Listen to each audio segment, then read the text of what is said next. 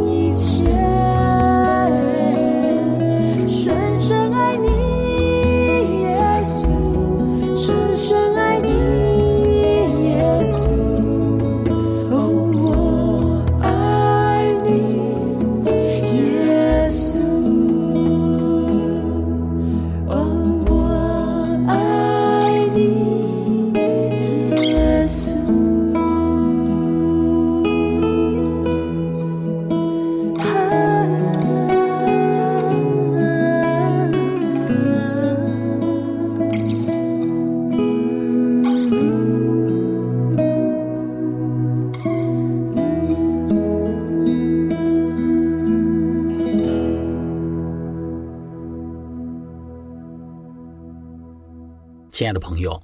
上次我们讲到了撒拉的一生，我们简短的介绍了撒拉在圣经中几处的出现。从撒拉的表现之中，我们有许多的反思和学习。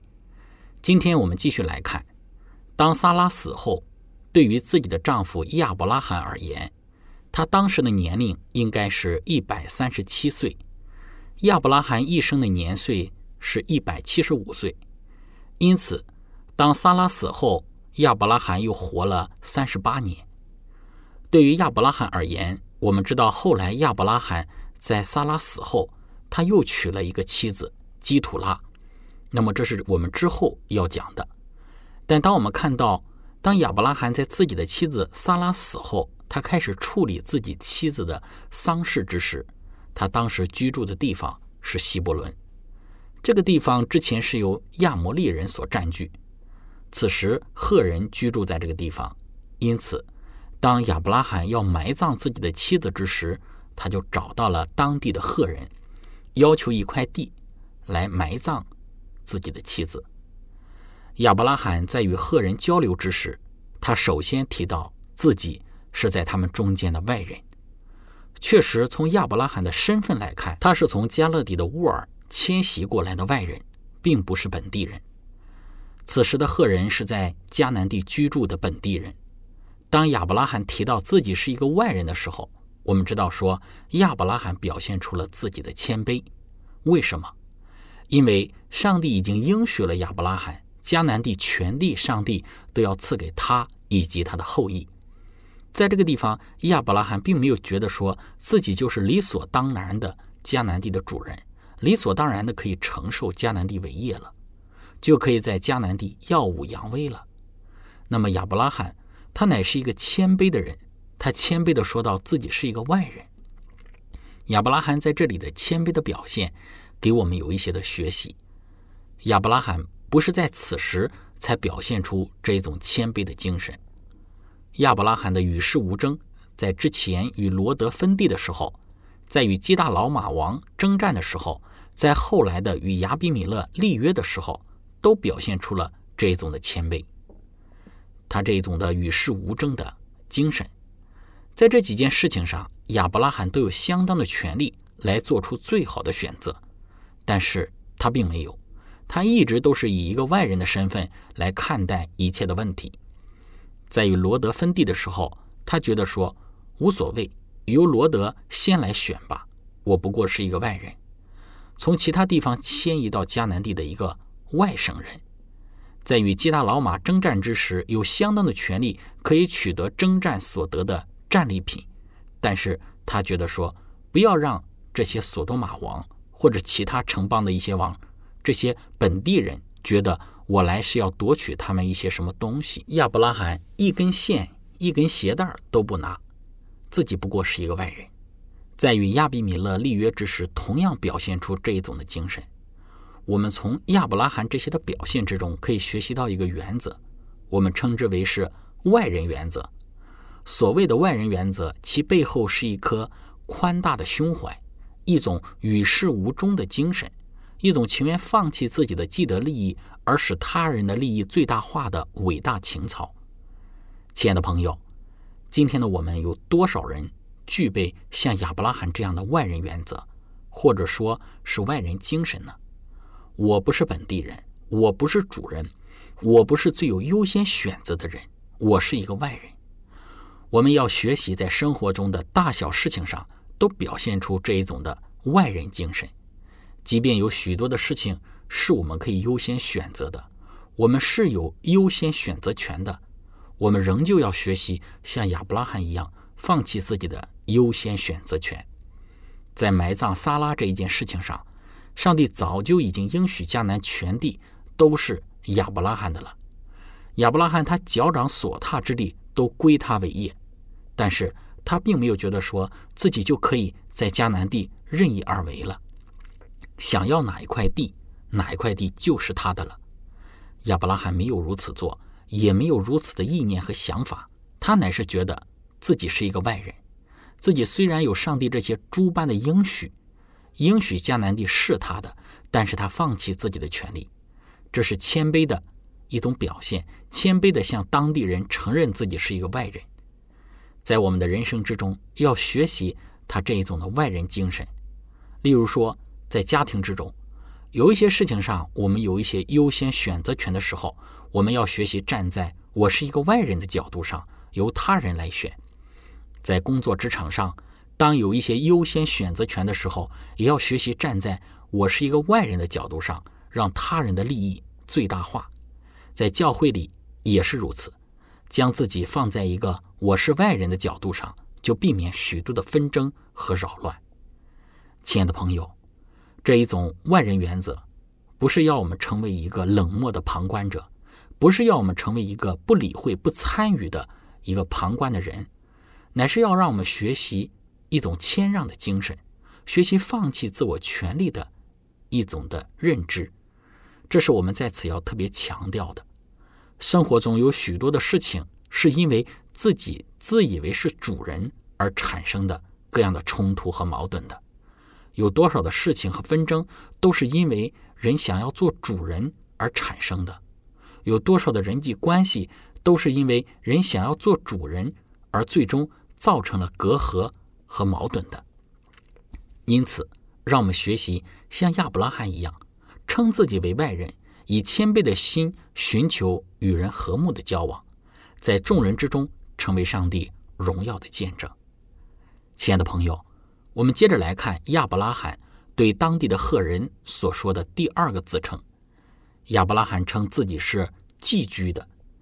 以上我们已经讲到。上帝已经应许将迦南地赐给亚伯拉罕，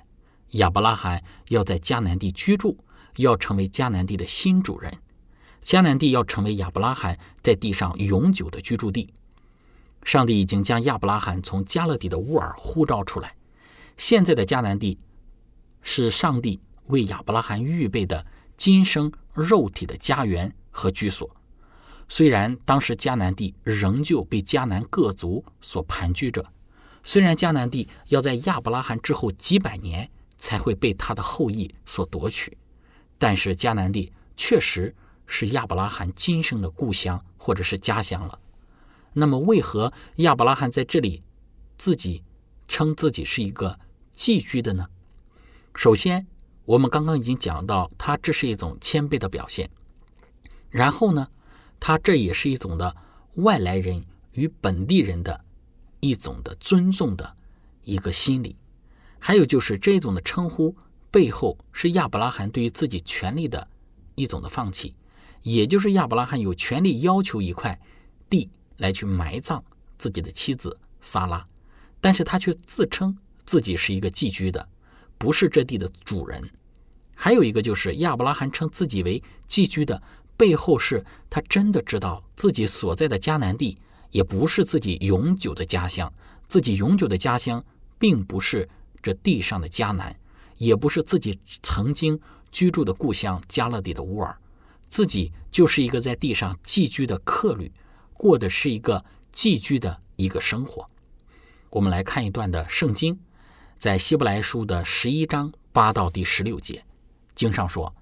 亚伯拉罕因着信蒙召的时候，就遵命出去。往将来要得为业的地方去，出去的时候还不知道往哪里去。他因着信，就在所应许之地做客，好像在异地居住帐篷，与那同盟一个应许的以撒、雅各一样。因为他等候那座有根基的城，就是上帝所经营、所建造的。因着信，连撒拉自己虽然过了生育的岁数，还能怀孕。因他以为那应许他的是可信的，所以从一个仿佛已死的人就生出了子孙，如同天上的星那样众多，海边的沙那样无数。这些人都是存着信心死的，并没有得着所应许的，却从远处望见，且欢喜迎接，又承认自己在世上是客旅，是寄居的。说这样话的人是表明自己要找一个家乡。他们若想念所离开的家乡，还有可以回去的机会，他们却羡慕一个更美的家乡，就是在天上的。所以，上帝称为他们的上帝，并不以为耻，因为他已经给他们预备了一座城。亲爱的朋友，在这一段的经文中，我们看到亚伯拉罕蒙召之后，他所存的是一个寄居者的心态。上帝即便应许了要赐给他迦南全地为业，但是他所仰望的乃是那天上更美的家乡。地上不是他永久的居所，今生不过是一个短暂的旅程。永恒的国度不是在当下他所站立的那块土地之上，乃是上帝在天上为他所预备那更美的家乡。今生有生离死别，今生有劳苦愁烦。但是天上那更美的家乡是没有这一切人间的愁苦的。因此，虽然亚伯拉罕照着上帝的吩咐来到了迦南地，但是迦南地却不是自己的家乡，他仍旧是一个在应许之地的寄居者，他还是一个寄居的人。当亚伯拉罕向赫人寻求一块埋葬自己妻子的土地之时，亚伯拉罕这一种对于永恒国度的期待。以及对天家的渴望，在他自称自己为寄居者的言辞之中表达出来。圣经在创世纪中并没有清楚地显示出亚伯拉罕在寻求一块田地之时，他内心之中有如此的一个感受。但是在希伯来书十一章之中，却清楚的讲到了亚伯拉罕他这一种的寄居者的精神，或者是寄居者的心理。亲爱的朋友。当我们看到亚伯拉罕如此的一个表现之时，我们有怎样的一个感受呢？